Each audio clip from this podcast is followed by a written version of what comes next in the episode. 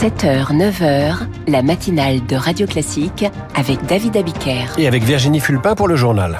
Ça veut dire quoi, bien vieillir? Le projet de loi arrive à l'Assemblée nationale, mais on va quand même demander aux principaux concernés.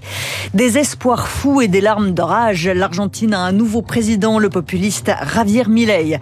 Et puis être rémunéré pour arracher ses propres vignes, c'est ce qui se passe dans le Bordelais, notamment parce qu'on boit moins de vin. Et puis après ce journal, l'éditorial de Guillaume Tabar avec le Figaro, l'élargissement du champ du référendum, eh bien c'est fini depuis l'échec de Saint-Denis. Et puis à 8h15, l'ancien ambassadeur d'Israël à Paris, Elie Barnavi, sera l'invité de la matinale. L'Assemblée nationale reprend aujourd'hui l'examen de la loi Bien vieillir. Et ça n'est pas un scoop, la population française vieillit. En 2030, il y aura plus de personnes de 65 ans que de moins de 15 ans. Le gouvernement veut aider les personnes âgées à rester chez elles le plus longtemps possible. Il veut aussi créer des emplois dans les EHPAD. Mais qu'en pensent les principaux concernés? Ce week-end, il y avait un événement appelé contre-salon des vieux et des vieilles à Paris, comme quoi vieillir n'altère pas le sens de l'humour. Nina Droff a demandé aux participants ce que voulait dire bien vieillir pour eux. Appuyé sur sa canne, Gilles feuillette avec intérêt les livres sur la vieillesse et la fin de vie. On sait très bien que la fin de vie euh, peut être parfois très triste et inconfortable. Bien vieillir, c'est pouvoir continuer à faire des choses qu'on aime, c'est ne pas être obligé d'aller dans un EHPAD. Je vous dirai ça dès que je commencerai à vieillir, mais pour le moment, je n'ai que 84 ans, donc euh, je peux difficilement vous répondre. L'EHPAD, une hantise pour les personnes âgées qui parcourent les allées de ce salon. La priorité pour Georgette, 80 ans, c'est de rester chez elle le plus longtemps possible. Quand je suis dans ma cuisine en train de prendre mon petit déjeuner tranquille le matin avec mon bouquet de fleurs sur ma table de cuisine et tout, j'essaie de m'imaginer, de me projeter dans un endroit complètement impersonnel, où il n'y a pas suffisamment de personnel, donc c'est plus ou moins bien entretenu, où il n'y a vraiment pas encourageant. Hein. Entre le maintien à domicile et l'EHPAD, Francine envisage d'autres solutions, comme les habitats partagés entre jeunes et personnes âgées ou les résidences seniors. Le jour où ça m'arrive, j'aimerais bien trouver une solution de ce genre-là plutôt qu'une EHPAD. On n'a rien prévu pour les gens qui ne sont plus actifs. J'aimerais bien que y ait une place pour les vieux dans la société. Une place à faire d'urgence selon elle, car en 2030, un Français sur trois aura plus de 60 ans. Du grand âge à la petite enfance, c'est aujourd'hui la journée internationale des droits de l'enfant, avec de très fortes inégalités en France. Dans les territoires d'outre-mer, les conditions de vie des enfants sont très difficiles. À Mayotte, par exemple, 8 enfants sur 10 vivent dans la pauvreté contre 2 sur 10 en métropole.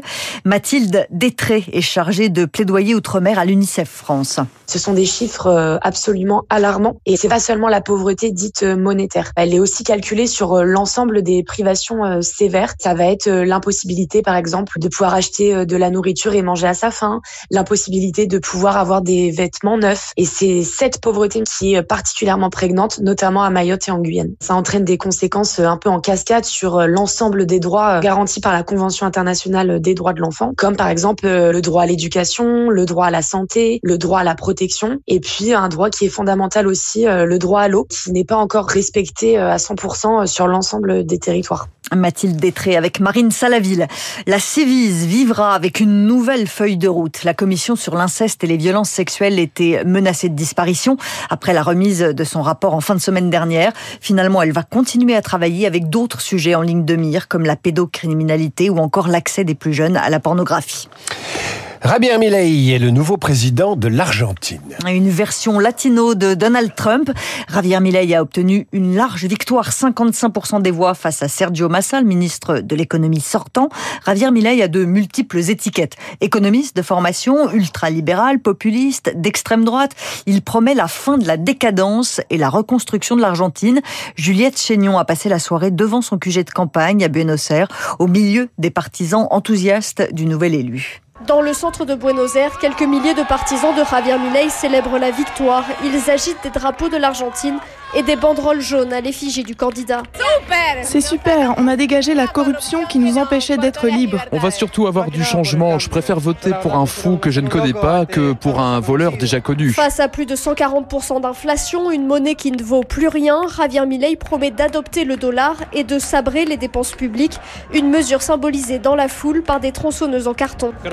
Je crois que la politique libérale de Milley va nous faire du bien.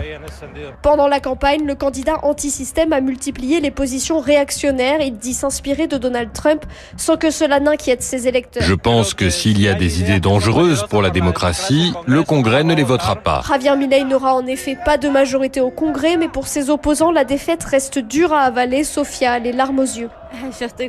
J'ai le cœur brisé, je n'y crois pas. Il y a tant de droits acquis que l'on pourrait perdre. Il nie le sort des disparus de la dictature et il veut mettre fin à l'école et à l'hôpital public.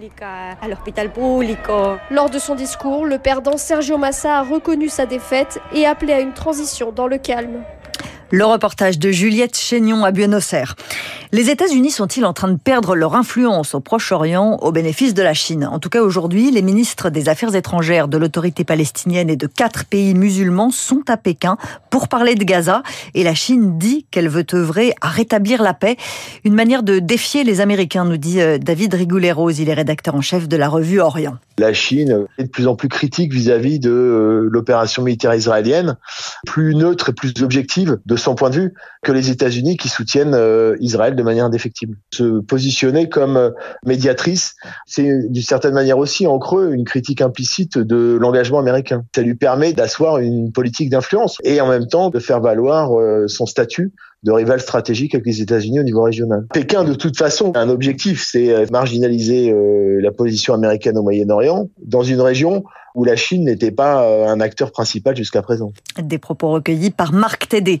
Le rôle de médiateur au Proche-Orient, c'est aussi celui du Qatar pour la libération des otages, notamment les Qataris assurent que les négociations avancent. Des otages ont-ils bien été emmenés à l'hôpital Al-Shifa de Gaza? L'armée israélienne a diffusé une vidéo qui semble prouver des images des caméras de vidéosurveillance du complexe hospitalier. Tsahal aurait aussi découvert un tunnel de 55 mètres sous euh, l'hôpital, les fameux tunnels percés par le Hamas. Le congrès des maires de France s'ouvre aujourd'hui à Paris. 10 000 élus locaux qui s'inquiètent notamment de la montée des incivilités à leur rencontre. Les viticulteurs du Bordelais peuvent être payés pourra arracher leurs vignes. Ouais, ça paraît étonnant comme ça, mais c'est très sérieux. 6 000 euros pour chaque hectare arraché. Le dispositif vise à limiter la propagation de maladies dans les vignes, mais c'est aussi pour réduire la production. Chaque année, il y a 20% d'invendus dans les vignes bordelaises. Bernard Farge est président du comité national des interprofessions viticoles. Il nous explique pourquoi on boit moins de vin. C'est une baisse qui n'est pas nouvelle euh, de consommation de vin en France. Elle date déjà depuis 40-50 ans. Mais elle s'est accentuée à partir des années 2015, aussi après le Covid. Maintenant, il y a aussi les sujets d'inflation hein, et euh, les modes de consommation de boissons euh, alcoolisées est différent. On boit moins de vin à table et les exportations ont baissé, notamment vers la Chine depuis 2018-2019. Et donc, on a besoin de s'adapter. Et pour l'instant, avant de trouver des adaptations et de trouver des relais de croissance, il y a en effet moins de commercialisation, autant de production, voire plus à certains moments. Donc on a des stocks qui augmentent et, euh, des difficultés économiques très très fortes. Même les fameuses enchères de Beaune en Bourgogne n'ont pas battu de record hier. Le clou de la collection, c'était un fût fabriqué avec un chêne de 220 ans qui a servi pour la reconstruction de Notre-Dame de Paris. À l'intérieur du Mazy Chambertin Grand Cru, il est parti pour 350 000 euros au bénéfice d'associations pour le bien vieillir. On y revient. Bah oui, il faut boire, il paraît que ça conserve, mais avec modération. Un tout petit verre de vin euh, tous les deux jours. Voilà, pas plus. il y a une bouteille de whisky aussi qui s'est vendue aux enchères 2 euh, millions de 2 millions d'euros, si j'ai bonne mémoire. Voilà, dans un instant, l'éditorial de Guillaume Tabar, l'extension du champ du référendum n'est plus d'actualité. Et puis je vous rappelle qu'à 8h15, je reçois Elie Barnavi, ancien ambassadeur d'Israël à Paris.